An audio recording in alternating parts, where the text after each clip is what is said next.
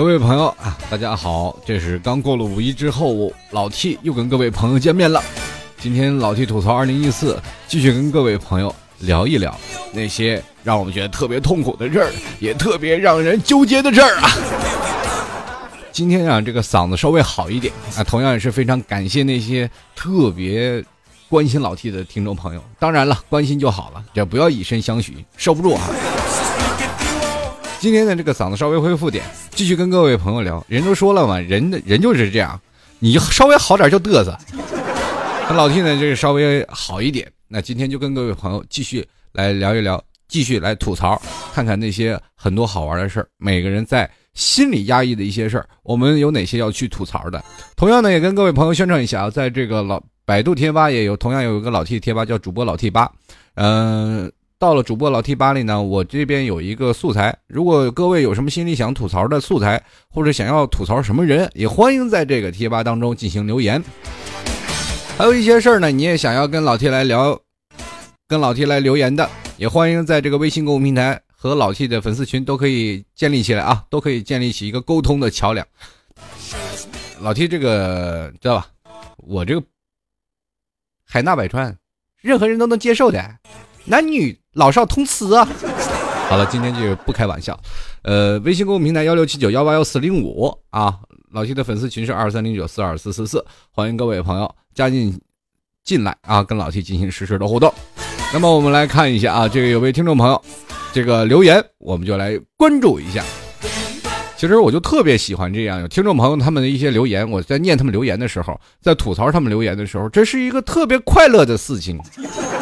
既能帮助别人，又能过了嘴瘾啊！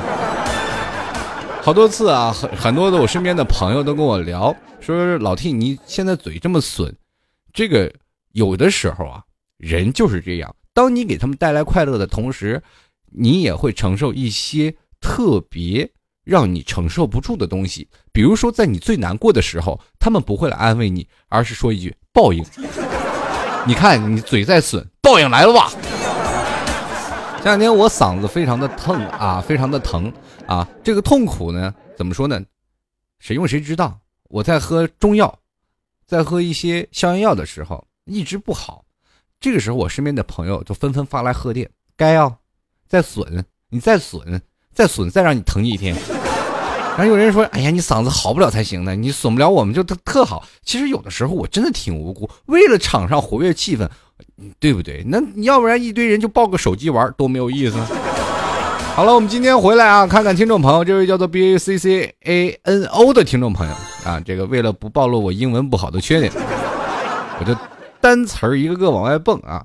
这个他跟我说了一件事儿，他说寝室有四个人，我和 A 十一点多钟就睡了，C 和 D 呢总是要磨到十二点左右。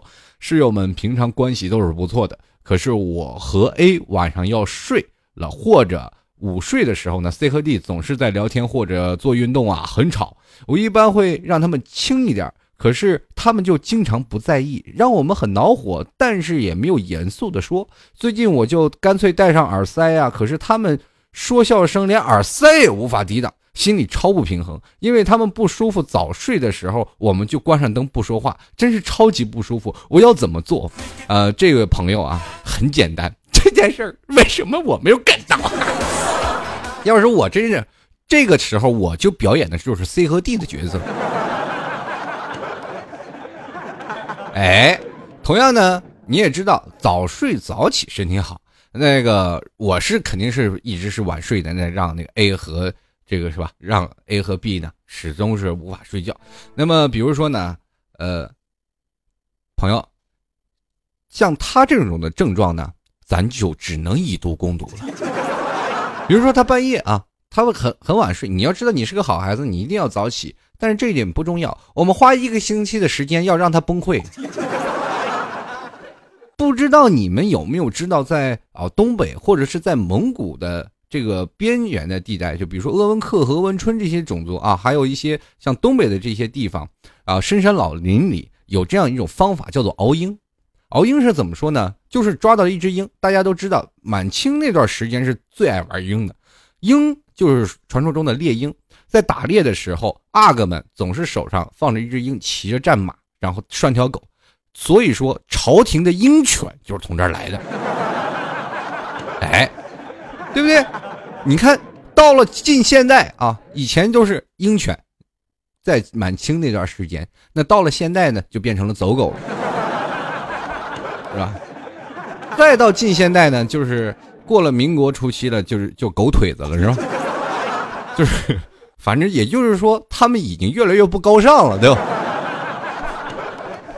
我为什么要扯到这个鹰这边呢？鹰其实是一件非常了不起的动物。那么这个鹰呢，其实它的防备心啊，也就是说它的这个防备能力特别的强。也就是说，在对这个人没有卸下防备的之前，他肯定是不会睡觉的。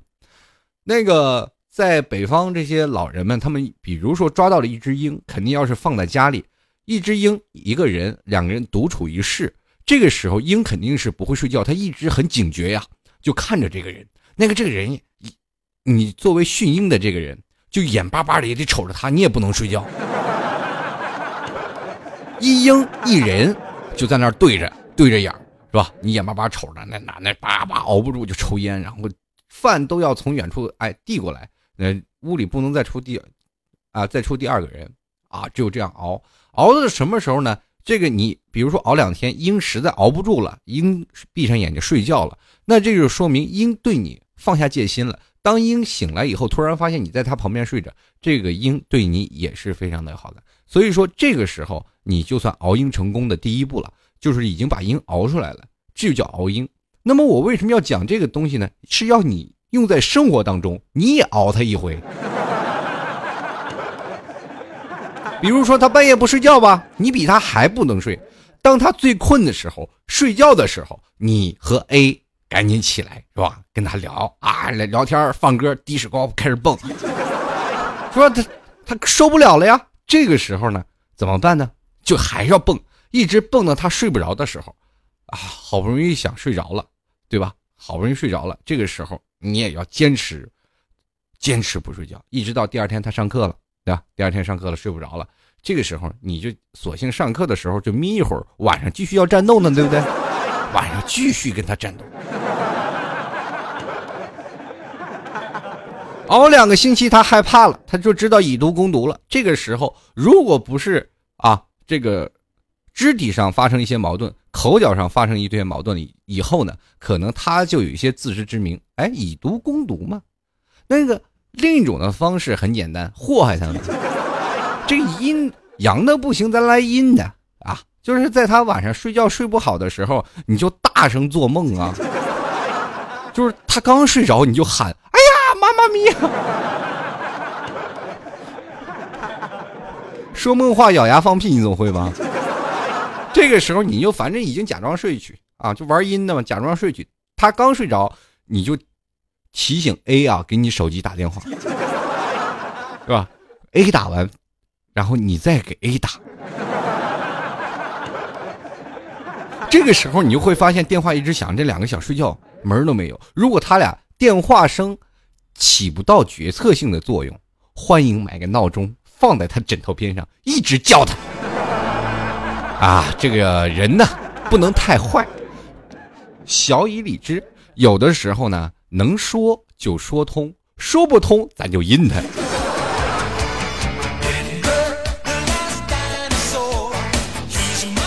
哎呀，我树立了很长时间的高大形象，在今天就彻底的瓦解了。很多人都认为老 T 是一直传递正能量的这么一个主播。还有很多的朋友就说：“老 T，你好有正能量，带给了我很多正能量的东西。”那我今天是吧，公开阴人，我觉得这件事是我不道德，但此时此刻，我只能说很过瘾呐。好久没这样本色暴露了。继续来观看啊，听众朋友的留言，不二家馒头，这个说 T 哥呀，我想说，对于九零后要怎样面对刚出社会的复杂，如何面对把权力。利用用的淋漓尽致的主任，如何防范同事的尔虞我诈、背后捅刀子？啊，我是在好好认真的工作呀，可是躺着都会中枪，我的心态是有些会受了影响的。这个就算不喜欢现在的工作环境，我也要好好的继续工作下去。我只是想是如何去调整自己的心态，让我更适应工作。因为呢，逃避是解决不了任何事情的，都快找不回来以前那么活泼的我了。啊，这样的老 T 跟你说一下，在生活当中确实是存在着尔虞我诈的这个勾心斗角的范围当中。那么当然，我们知道人人都有一种不同样的心态，不一样的性格。很多人呢，在社会当中，我们知道现在的公司当中有很多的人，他是没有工作能力的，但是嘴皮子相当好使。作为沟通能力这些嘴耍嘴皮子的人，当然要踩着你的肩膀才能往上爬。有的时候，你认为你的公司领导非常的好，但是可能他恰恰没有什么能力。有的人认为，我生活当中一些老板，他们可能连学业文化都没有，但是在社会上他已经玩了太多的东西了。所以说，在社在我们的公司当中，他就非常的吃香。吃香的当中，而至于让我们这些高材生为他们去打工，这就是让我的心里极其不平衡的。于是乎，我就会选择离职。到最后，你吃香的喝辣的，跟他一点关系没有。那么另一种的方式呢，就是有些人已经融入到这样的尔虞我诈的生活当中了。每天上班就要戴盔甲拿剑，是吧？穿盔甲，带盾牌，拿了一把剑，就是你你干我一下，我就捅你一刀。这就是现实。办公室的一个工作的环境啊，那么现在办公的环境基本都是属于很多的，比如像 IT 行业，比如说像一些传统的一些行业当中，肯定会出现这样的人。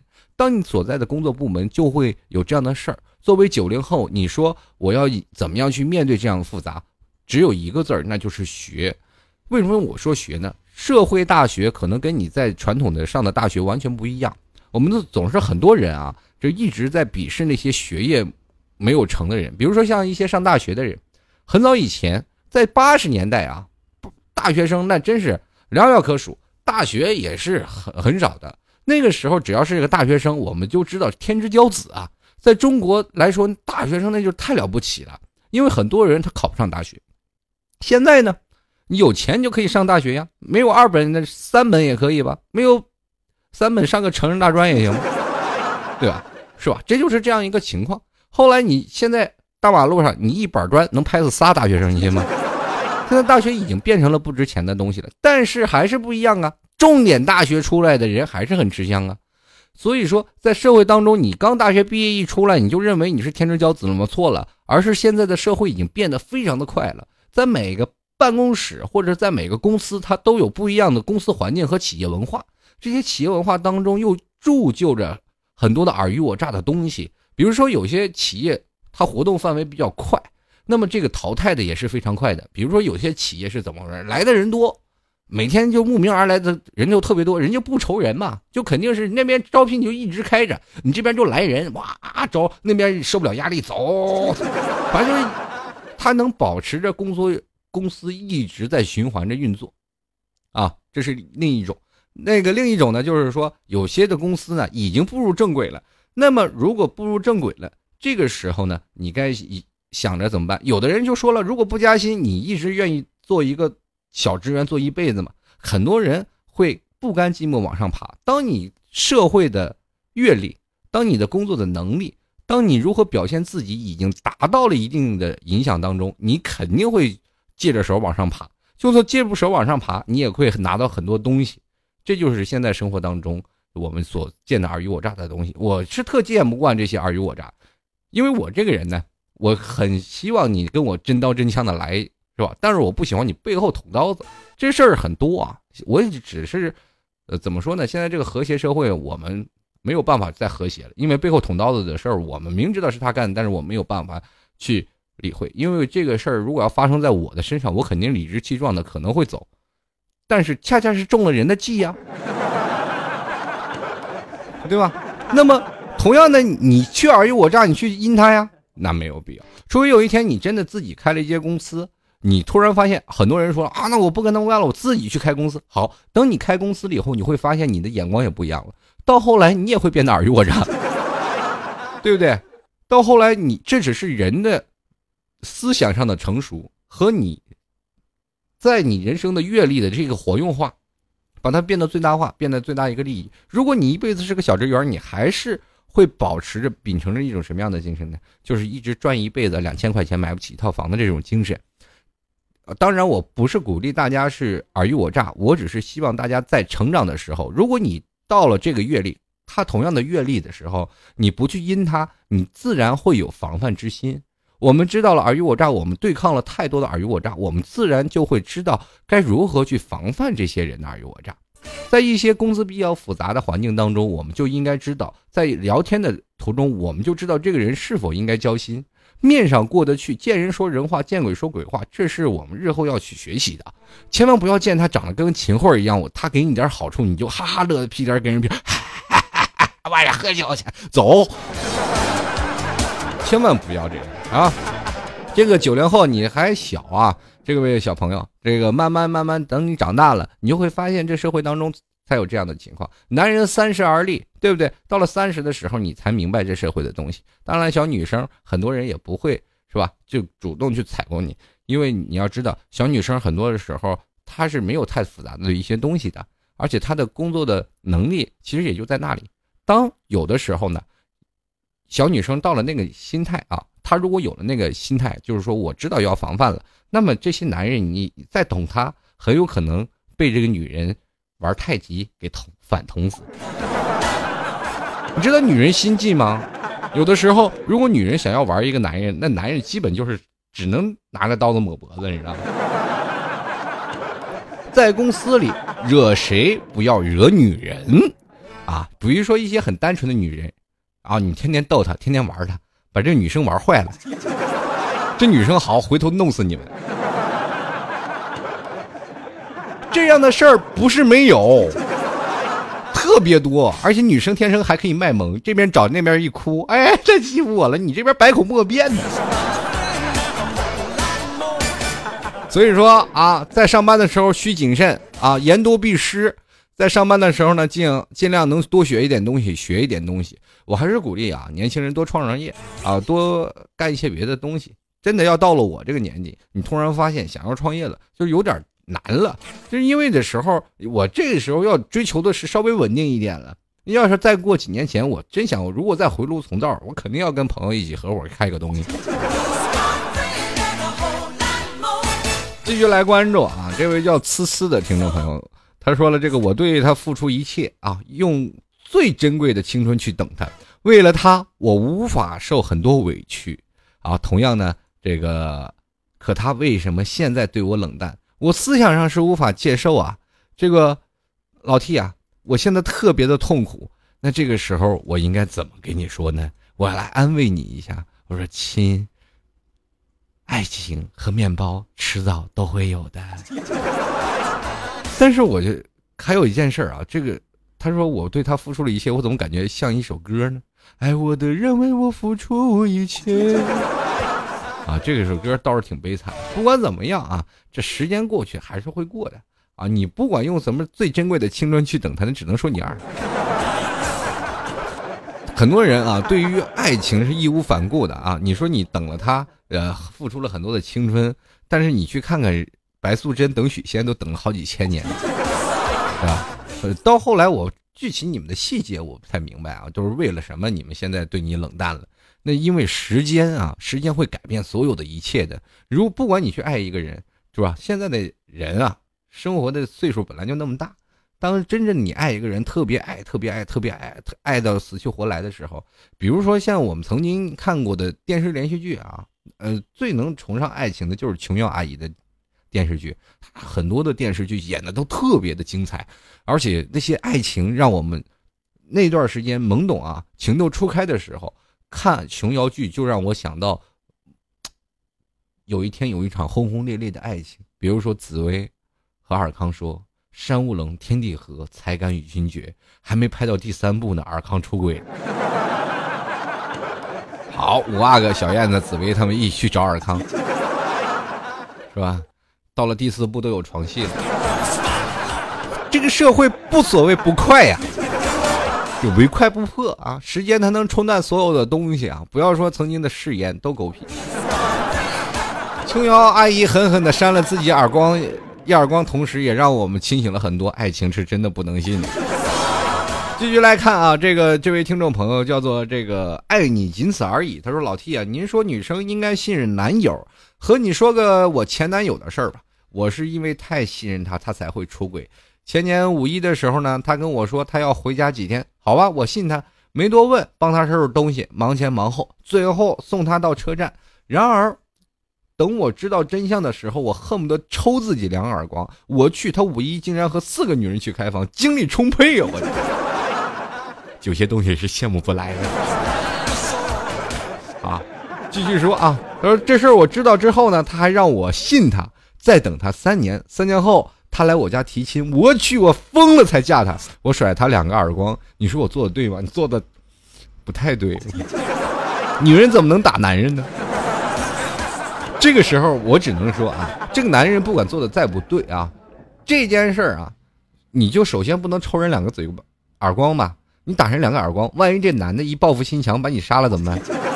女人要冷静啊！当然这件事儿我就不予置评了。家家有本难念的经，现在这社会当中确实很动乱很多。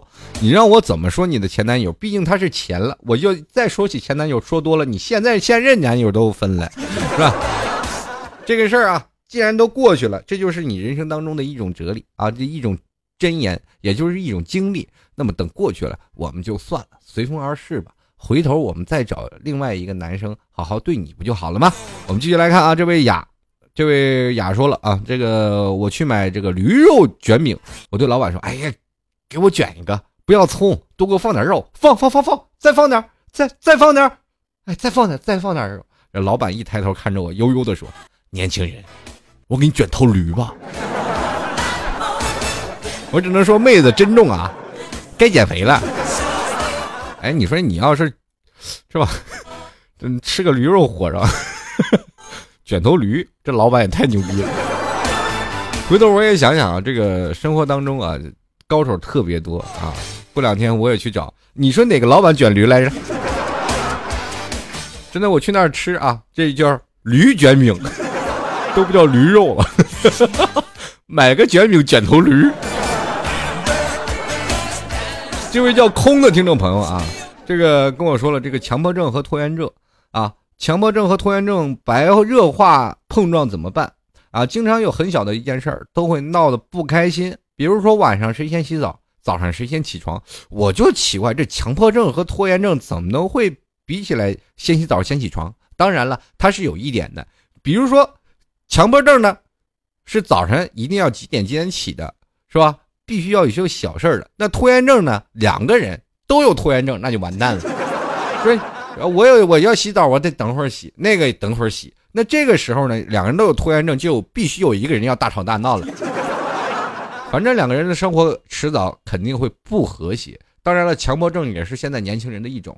很多时候，我一直在闹不清楚强迫症到底是一个什么情况。你就你就有一个东西放在这儿，你不行，你必须要放在那边，这就是强迫症。我告诉你，这就是现在年轻人的病，你知道吗？这现在年轻人很多的症状都是慢慢自己给自己强迫出来的。我们总是要规规矩矩、条条框框的去过这样的生活。强迫症其实是有的治的，这是种病，你得治啊。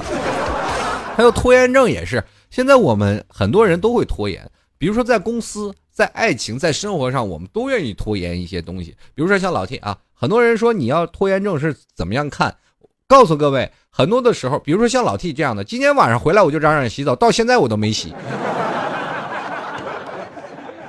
而且我的毛病是最为严重的，因为我的节目有的时候一拖拖好几天。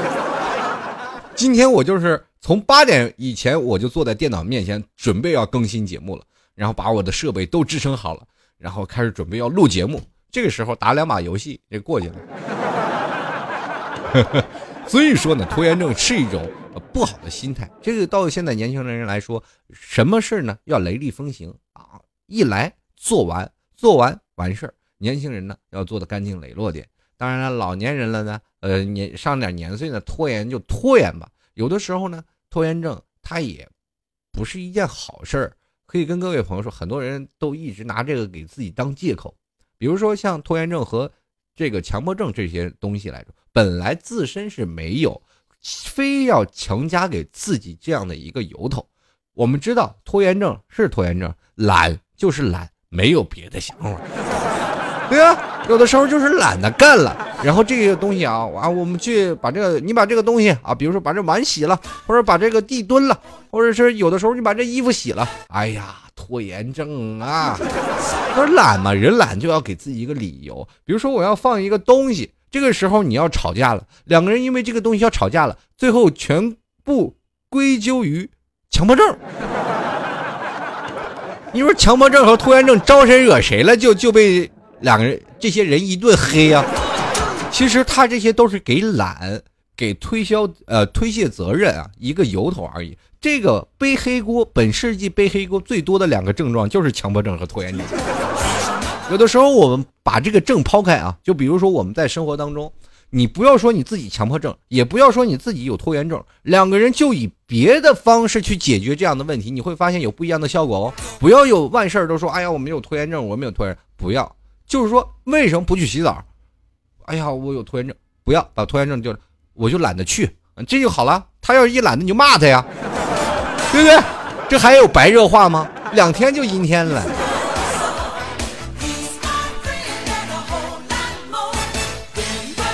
还有一个东西啊，是最好的，延续至今，从我小时候一直到大，一直到我现在酒桌上喝酒都一直在用的一种方式。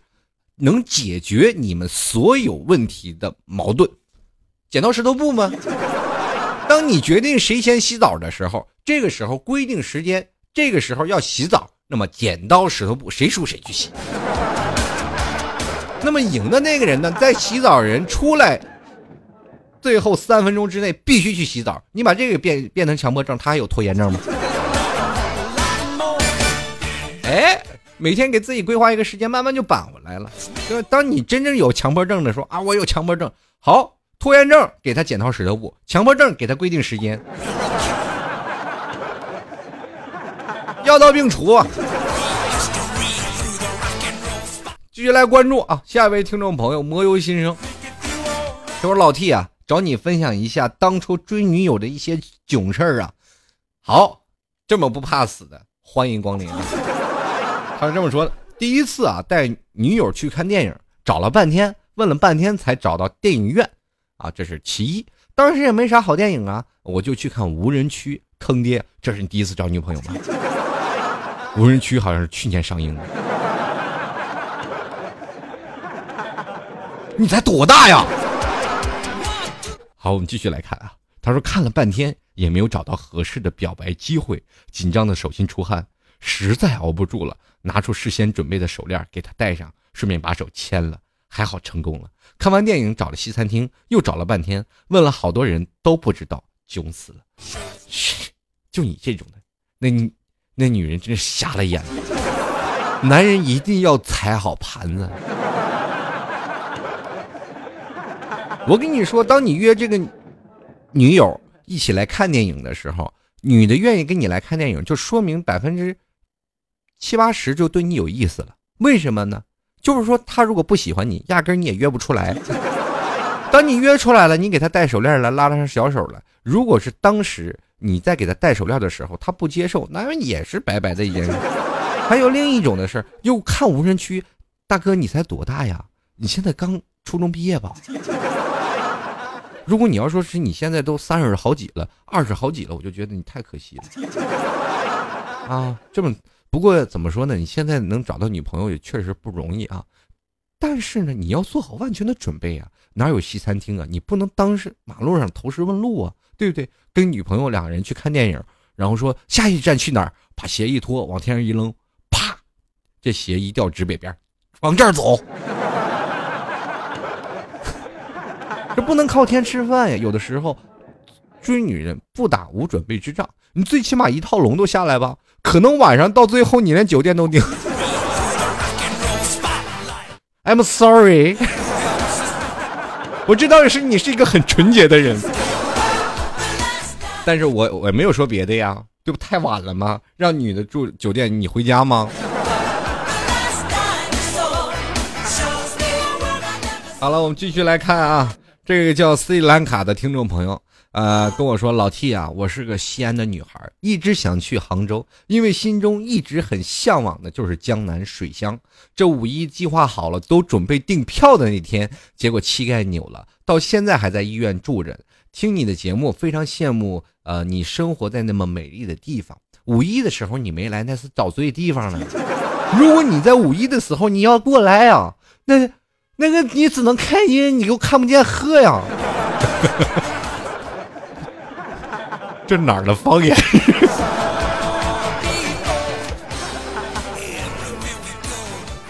有的时候我自己都被自己打败了，我都不知道自己说哪儿的话，整个人都崩溃了。是这样的啊，当你五一来到这里杭州，你会发现江南水乡的影子完全不在了。你会发现，哦呀妈呀，怎么这么多人？前段时间出现一个爆料啊，就是在五一黄金周，他们去野生动物园去游玩的时候，百分之九十九都是动物。不不不不不，错了，百分之九十九的动物都是人，那百分之一就是动物喽。那你去动物园看什么去了呢？这个时候就会发现，到黄金周最开心的是动物啊！哇，这么多的人。你去动物园不知道干什么去了，动物非常开心哦，又有吃的了。还有江南水乡、江南水镇啊，我先说这杭州的江南水星啊，不是水星，江南水乡可能没有你意向的那么好的效果。大家都知道江南古镇，在。你到杭州来，我们就知道有个西湖。我们在西湖游玩，有断桥，有杨公梯啊，还有等等的北山公园这一大堆的地方。在这个围绕着西湖的一圈，还有三潭印月呀、印象西湖啊，或者去西溪湿地，这些都是最古老的地方。那么，当你去到这些古老的地方，你会发现你在天空中，如果你在个飞机上，你往下一看，密密麻麻，你都看不见人，你就密密麻麻的就看上面全是人，你桥的影子你都看不见。这个时候你还去那里，你就是活脱脱的，就是被挤呀！你看有位听众朋友叫做随风拧落，他就说旅游回来我就变成了一只企鹅，走路摇摇晃晃的，但是回家还是少不了更新，听老 T 的声音好不少。哎，这个你下次听我的节目就当你的心灵鸡汤啊！你看啊，当你来到这里，你向往这样的江南水乡的时候，你很多人想啊，我去古镇西塘，或者是去一些。什么周庄啊，或者是去一些像那些什么那个一些凡的古镇啊，到这些古镇上，你也会发现不缺，也真的一点都不缺人，而且古镇的道路都很窄，那又是人挤人。哎呀妈呀，这有的时候很早以前啊，我记得小的时候，我们看到人多的时候都觉得好新奇呀，因为老 T 住在一个城市非常小。很少能看见人挤人的这样的宏大的场面，除非我那里有一个大型的会议啊。老 T 是生在草原的，草原有个大纳木大会，这时候人特别多啊。或者有一个什么举行一个大的 party，比如说这个节目当中有有什么联欢晚会，人挤人特别多，那时候车都打不上。那现在呢，你普通走到大马路上，你都会发现，哎呦我的妈，这么多人！我仍然记得在去年跨年，也就是今年跨年的时候啊。呃，我跟我的听众朋友啊，一起在这个上海举行了一个跨年，大概二十二三十人。当我们走到这个外滩广场的时候，突然发现，我就跟我的听众说：“千万不要走丢了啊，都看好了，这一回头就找不着人了。”真的是这样啊！那外滩上全是人，里三层外三层裹的全是人。我们到那里全是看脑壳，说看放炮吧，就只能从脑袋顶上去看，就相当没有意思。最后一群人。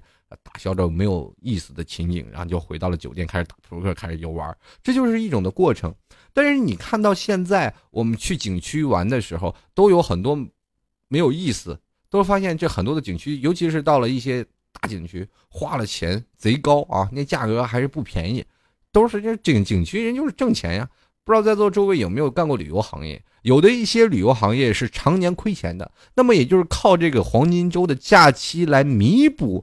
曾经这些亏空的黄金周假期完全可以就把曾经那些亏空完全可以弥补上，这就是这个景点的游玩。当然，我也知道现在在中国这方面啊，这个旅游我们都是扎堆走。我到现在目前为止，我一直在想啊，这人都哪来的？对啊，你去看看啊，在黄金周的时候，很多的城市人也没有少，然后但是就是这些城市互相串啊，这些旅游景点到处都是人。然后我们继续来看啊，这还有呢，听众朋友，这个叫做淡雪永新，他说放假去呃放假呢，放假中呢去赏了一趟花，然后回来后因为花粉症啊涕泪横流，那痛苦着。我人呢，在国外生活了六年多，第二年的时候得了花粉跟这个粉尘过敏。话说啊，我在国内的时候咋就没事呢？难道国外太干净，体内合成不了抗体吗？这样说来，中国还是蛮适合生存的嘛。这就说明你在中国是有强大的战斗力的。在国外免疫力下降了吧？在国外的一些病你都得了吧？我告诉你，还是回国吧，吃两年地沟油，什么都比什么都强。你知道很多的时候，我们在医院为什么不能吃抗生素？为什么很多的医院现在，包括在药店不让你去买这消炎类的药品？就是说，这个抗生素可能会扼杀你身上的，不管是血红细胞还是什么细胞，我也忘了，但是会扼杀你身身上的抗生能力。也就是当你再发生类似的病，你要多铺一层。这个抗生素才能把这个病压下去，这也就现现在形成了一种抗药性。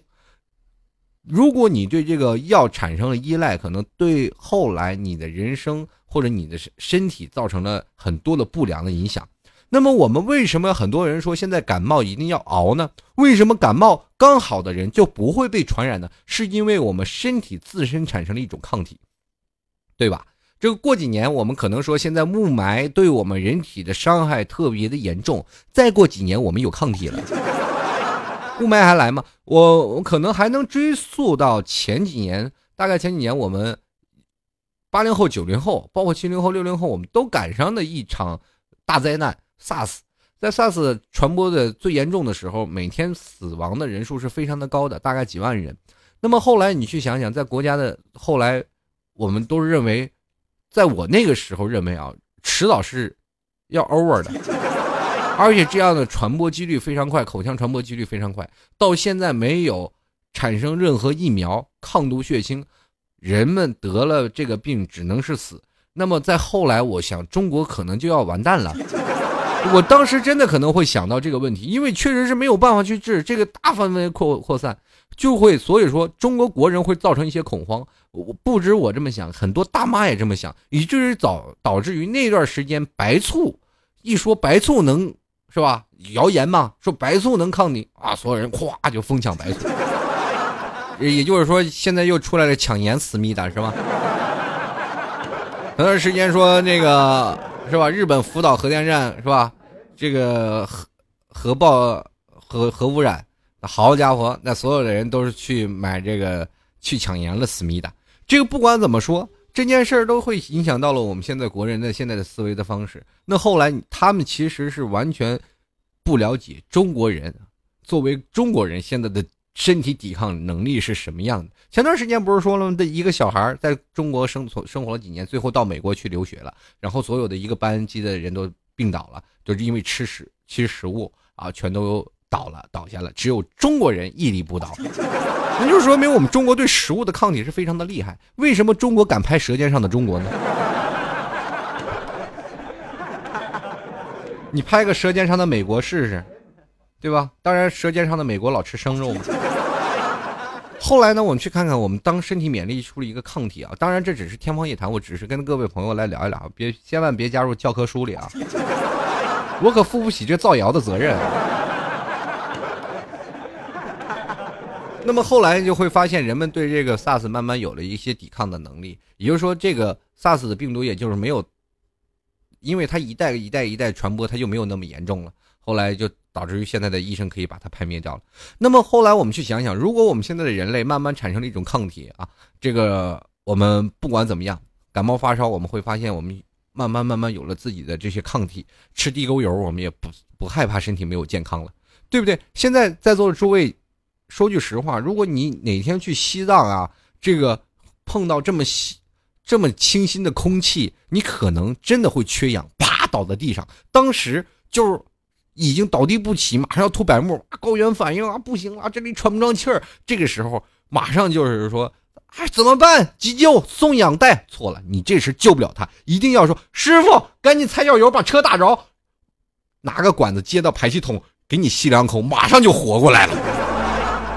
这就是抗体产生的作用啊！这未来的发展，如果要是真是这样，那人类还怎么活呀？这就是未来的导向生活。我们去设想一下，我们在天方夜谭一下。如果我们未来所有的生活都进行了一些改变，我们吃饭有了抗体，我们呼吸有了抗体，那这个时候我们还愿意生活在地球吗？中国人已经全部恶劣的地形全都考验过了，去国外。无所谓，你拿什么我都吃，拿什么我都有抗体。那么好吧，你现在想想，地球上还能容下你吗？哎呀，火星欢迎你。这个前段时间，这个不是报去火星的这样体验一个计划吗？就是说要让登陆火星。那么中国人报名啊，大概是占百分之六十多，可能还要更高啊。我上次我听过句。我现在就忘了啊，就是说听过一个，就是说这样一个调查报告，很多中国人都爱往外跑，就也就是说地球已经容不下他了，是吧？我们再去霍霍别人。那现在我们继续来看看这个，不管怎么样，地球确实是这样啊。如果说我们现在在想设想一下，如果地球上啊，别的地方我们先不说，就说中国，单拿中国这块，我们知道现在中国的人口，从我记事儿那时候开始。就是十二亿人口。当我看电视的时候，都说四万万同胞。你说说，从那抗战的时期到现在发展多快？四万万的中国血肉儿呃血肉之躯是吧？怎么样啊？那段时间他们发表的，你知道那个文革的时呃不是文革了，就是在抗战的时候啊，那些学生。一直在发表的口号，我们四万万人口啊，怎么样怎么样？大概也是四亿左右吧，四亿人。那个时候四亿，那现在直接到我记事儿的时候，我都是八几年了。那个时候都已经十二亿人口。那么现在呢，可能据初步统统计吧，包括那些黑户，这个不记黑户的大概是十十三十四亿，那么记了黑户大概是十六亿左右。我们不发一些超生啊，呃，没有户口啊。没有一些身份证的黑户啊，等等等等这些的人，还有一些偏远山区可能真的连户口都没有。那么这些人，我们加起来十六亿人口，堆到这个地球上。当然了，很多人说啊，地球如果中国地方这么大，地大物博，随便放哪个地方，但是有些地方是不适合生存的啊，这是是这是实话。你看西藏那么大，为什么没有人去？内蒙古的地儿大了，全是草原。人我有一个朋友跟我开车，我说去内蒙玩去。好，我前面开车，他后面开着，因因为我们下了班去的，天都黑，然后给我打电话，前面，哎呀，你你这怎么黑乎乎的，旁边连个人家都没有啊？我说这就是草原，如果要白天看起来，你这非常的漂亮，对，那地大物博呀，你为啥没人去呢？对吧？那个挨着北京啊，但为什么没人往那儿建呢？这很简单嘛，交通不方便，没有水，对吧？所以说，在有些地方。我们都愿意扎堆儿，因为这个扎堆儿，我们就会有一个圈子，在这个固定的圈子里面就会生存嘛，对吧？所以说造成这个地方的环境非常不好。那么偶尔呢，我们出去散散心，找一些空气好的地方去游玩一下，就非常好。现在很多人呢，我就愿意去那干什么呢？去吸吸新鲜空气，去哪里呢？西藏了，一直很心旷心旷神怡啊。到了西藏，心神向往的就往这个神圣的地方朝圣去了。所以说，不管在哪里。啊！现在陈光标都开始卖空气了，就是纯新鲜的空气。过两天我也是去西藏，然后兜两袋空气回来卖，是吧？卖新鲜空气啊！这世上什么什么东西都能卖。这个我这咋了？放了这么多多年的屁，我这太可惜了。继续来看啊，这个这个 YS 佳小姐说了，老听您说的太对了，这个女的太多。女的这个太多单单了，就是没人追。那我们真的，你们女人就不能上上心？你看这么多单身的男人，我们都很内敛。现在男人越活越回去了，我们都觉得自己现在配不上你们。你们难道就不能大大方方的说，我不求你们房，我不求你们车，只求你对我好？那现在社会有人男人太复杂，然后有的时候呢，怎么说呢？不是说你男人呢也想追你们女生，但是后来你就会想到，Oh my God，我这个身上缺少太多的男人的魄力，我不想。我现在是找不到好的工作，我一想脑袋上有十几万的外债，我脑袋嗡的一下就炸了。对，你哎，人生活就是这样，男人慢慢慢慢过得会很悲惨的，而且他很自卑。然后我就会想到啊，这个如果是这些男生，当他们真的身无分文的时候，他们敢去奢求你吗？今天我看到一个电视，在东北吉林这边有一个叫做链子哥，这为什么呢？就是老抢人链子，就是一直在抢人的脖子上项链。那后来呢？警察就一直抓不到他。后来突然发现这链子哥是非常强大的反侦查能力。那他呢？警察抓到他也很愕然，说家庭条件也也挺不错啊，住小二楼啊。而且这个抢链子的这个人还开着车。一一说到好，这男的没有工作，但是他找一个老婆非常有钱。这个时候呢，男人就想了，这个我自己一定要自食其力，给老婆添补点家用。结果人老婆怀了孩子，马上就要生孩子了，嗯，男人给钻进去了。就被警察给抓着了。你说这个事儿，这就说明了强大的男人的自卑心理。其实他完全吃软饭，足以活呀。对不对，就是这样。继续来看啊，这个叫麻园子啊，这麻园子活着说：“老 T 啊，我是个九零后，即将毕业步入社会，现在一直活在父母的想法当中。说自己的梦想呢，自己的抉择时呢，父母总是有他们的想法，感觉现在的孩子啊，是不是应该有梦想啊？是不是该去考公务员啊？”这个是吧？现在的孩子为什么不应该有梦想？我觉得是这些真的应该有梦想。你不要去想考公务员。如果真的你的一生在公务员的当中去度过，你会发现人生真的很白瞎了。你并不是说啊，当然有的人愿意去搞公公务员，是吧？铁饭碗人拿得多。现在你要知道，国家对公务员的这个制裁政策也是很多的。不是不一定，你说考公务员是为了什么呢？你到了公务员，一步步往上爬，成了公家国家领导人。你祖上三辈儿有在国家领导人吗？啊，慢慢你爬到市长，有了权就有了钱。我告诉你，等你有了权，在你拿了钱，又会被抓进去的。开玩笑啊！然后后来我还是要跟各位朋友说，如果要有年轻的想法，最好有自己的梦想。有梦想不是一件太难的事儿，我们人人都有梦想，但是我们要实现一种叫梦想，不是做梦。我们要把梦想实现在放到很很远的地方，很远大。比如说我在四十岁的时候，我都完成这个梦想，就算不错了。那么接下来我们要有一个目标，目标要离梦想稍微近一点，那是在近几年我要成婚的目标。另一种就是想法，我在这个想法要实现，从你开始有这个想法，然后面对目标，最后指向理想。这是三点一线的一种方向，你后来你才会发现奋起不发，我们慢慢慢慢慢慢一步一步走向这个梦想的道路当中。我们都知道，现在电视频道当中，我们看到很多啊这样的选秀类的节目，不管是歌舞的、小品的，还有唱歌的，他们无非是都拿着梦想，说是我们不能放弃这样的梦想。很多的人不管怎么样，梦想到现在来说，从小到老，这个都是不过时的一个话题。当如果你真的有了梦想，当你真正的梦想成真的时候，你是不是应该乐呵？所以说，现在九零后啊，年轻人真的不应该放弃梦想。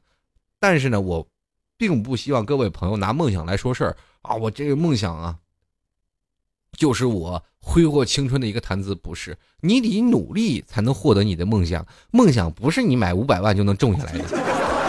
这有的人你要说了啊，我的梦想是挣五百万，那就太俗了。对不对？这要一步一步的实现呢。所以说，当你去想想你的梦想靠不靠谱，值不值得你的父母尊重。如果有一天你跟你父母说，我就要我梦想挣五百万，你父母要不打断你腿才怪，对吧？觉得男人就不年轻人就不应该有梦想。如果你有梦想、有计划、有实施的一些步骤、有什么样的目标，你可能当你达达到这个开始。比如说，你开始迈出第一步了，你再给你的父母的看，你父母可能说：“哎，你去闯去吧。”可能会给你一片天下。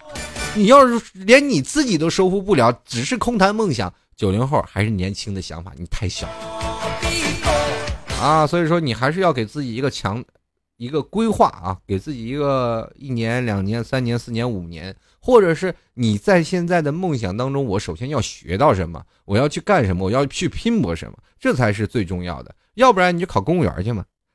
再说你能考得上吗？这不是鄙视你的意思啊，就是人太多。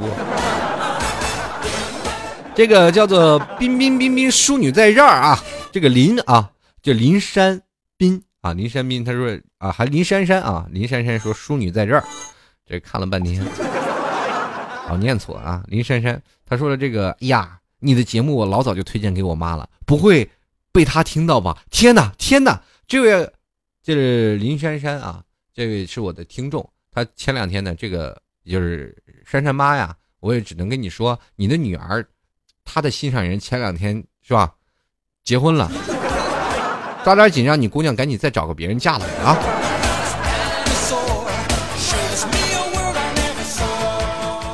继续来关注啊！其实我就是发现有时候我不是很坏，我是一个很可爱的人。我觉得在某些方面当中，我觉得阿姨你应该夸我一下，我这种大无畏啊，舍身求死的精神。冒着听众朋友对我的唾骂，我也要告诉你事实的真相。就是阿姨有的时候对你的姑娘仁慈一点啊，就不要再说她了，她心里其实很难过了。你就直接给她再找个男人就好了啊。这哪这这我怎么一点不正经？我们继续来看啊，这个樊小音跟我说了，这是我看那个啥，看了《魔方大厦》，貌似是没有出完的。那个男主角呢，是丑到了一种境界。对，这男主角是倒三角头。就是已经太毁三观了。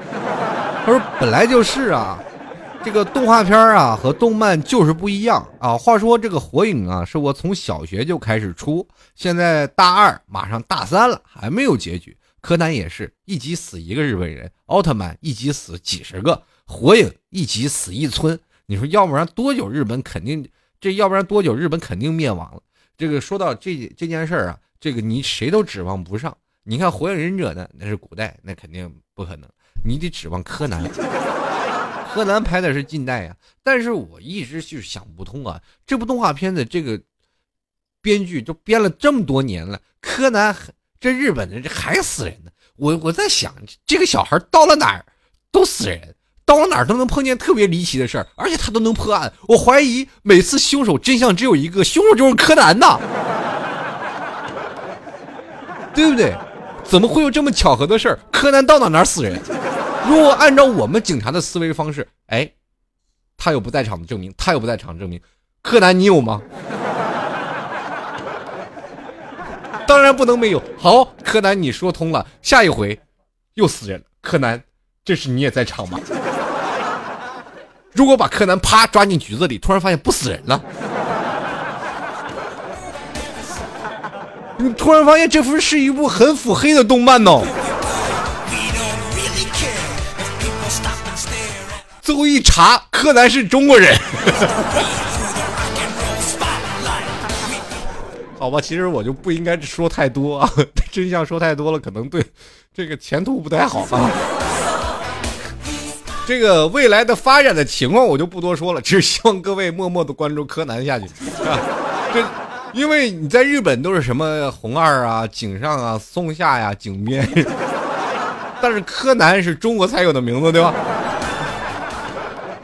你们仔细去想想，是吧？他周边的什么各种的名字都叫小兰，那也是中国人。哎呀，不知道什么时候我怎么变成棒子那种的性格了。嗯，听听到这时候讲到这时候，我心里特解气啊！多年前的这个是吧？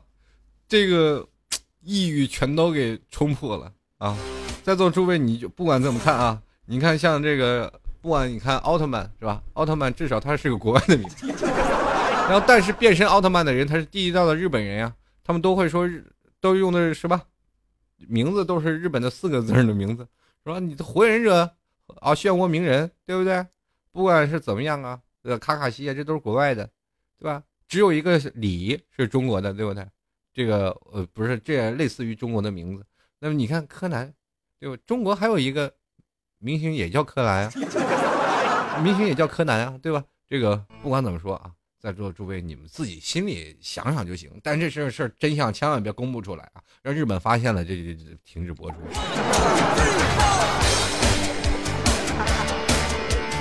继续来关注啊，叫参刀夕阳的听众朋友，他说了，这个老 T 吐槽一下那些异地恋的苦逼呗，就是世界上最遥远的距离不是生与死，而是明明知道喜欢着对方却隔着地球踩。哇，你这脚够深的！十年的暧昧，最终换来隔着地球的问候啊，问候一声你还好吗？好狗血。他说：“相顾无言，唯有泪千行啊！快背死，快奔三了啊！还是去相亲吧。本来还想着五一呢，来个长假去西湖偶遇一下老 T。你别偶遇西湖，你偶偶不着我，是吧？他说偶遇一下老 T 泡汤了，老 T 你得给我吐槽一下，俺要抑郁了，这你千万别抑郁啊！你抑郁死了就掉不到地球另一边了，掉地球中间去了。”不管怎么样啊，这个还是文绉绉的。你一来这吓我一跳，我以为又哪来一个诗人投胎刚出来。世界上不管是最遥远的距离，是不是生与死啊？这个反正我们总是去想，这个隔着地球的问候，时间能改变一切吗？改变不了一切。到时候你该放弃就该放弃吧。比如说有的时候给你倒杯茶，你拿着时候你觉得很烫手，对不对？这个时候你是不是想放下了？对，真的想放下。你不烫啊？对不对？该烫手的时候，你该放手的放手。那后来呢？我们去想，时间能搁到，搁着一切，只不过你身边还没有出现你喜欢的人，喜欢的人你早就把他踹了。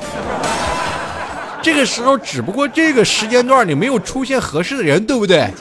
我不是在吐槽你异地恋，你都问你好吗？你还是异地恋什么异地恋？对不对？哪有说爱人跟自己说，肯定是现在不管隔着千山万水，隔着大洋彼岸，或者是隔在地球的另一端，哪怕在太空站啊，这说的远了。太空站咱们先不说了啊，这是奔到天空上了。你就说天上和地下，对不对？不管是怎么哪里，你这在地球的上端，他是在地球的下端，俩人隔着呢，但是地球是圆的，走着走他还是回来的，信号还是能传过来的。打个电话问说，哎，亲爱的你好吗？还是谁还跟他说？打个电话那么狗血的说你好吗？这是多少年没打电话了，亲？你要不要这样啊？还有有还有还有还他特别情意绵绵，我们这生活如果说当然出现第三者，马上就把他踹掉，或者是对方已经把，我告诉你，将在外，军令有所不受啊，历来都是这样，时间久了，距离产生美了吗？没有，只能产生小三儿。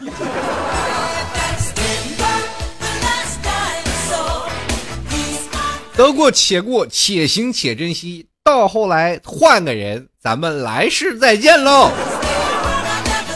这个只能跟这位朋友说啊，抓紧时间换个人，不要抑郁了。这件事儿该过就过了。如果再等老了，你就嫁不出去了。该相亲相亲，该找另一半找另一半。这件往事不要再提，往事不要再提。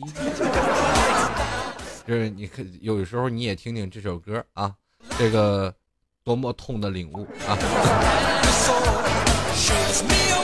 可能过来到这个你四十岁的时候，你会笑，现在很傻，太年轻了，然后？当然你过了一段时间就好了啊。往事咱不要再提，回头让我们慢慢回忆吧。各位，我们这位听众朋友，加油啊！好了，各位亲爱的听众朋友。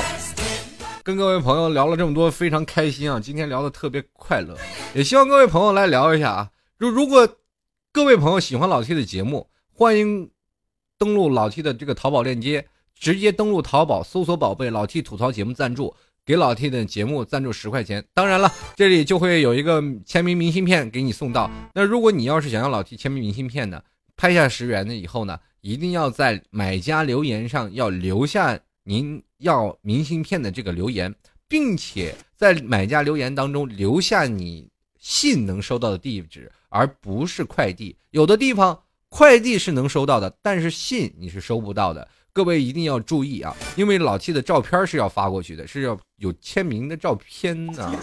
我也不想在我的照片在满地乱放，然后踩在别人的脚下。希望各位朋友尊重一下啊。希望各位朋友也能多多支持。同样也是非常感谢上两位这个听众朋友对老 T 的大力支持，两个人一人赞助了五十块钱呢。这活这么大就没见过这么多钱。